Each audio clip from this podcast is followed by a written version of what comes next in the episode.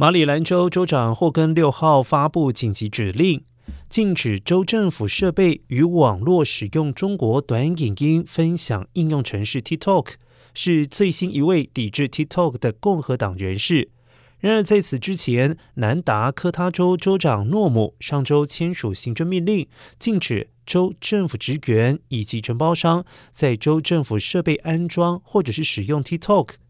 南卡罗来纳州州长。麦马斯特五号也要求一个州立机构禁止在州政府手机还有电脑上使用 TikTok，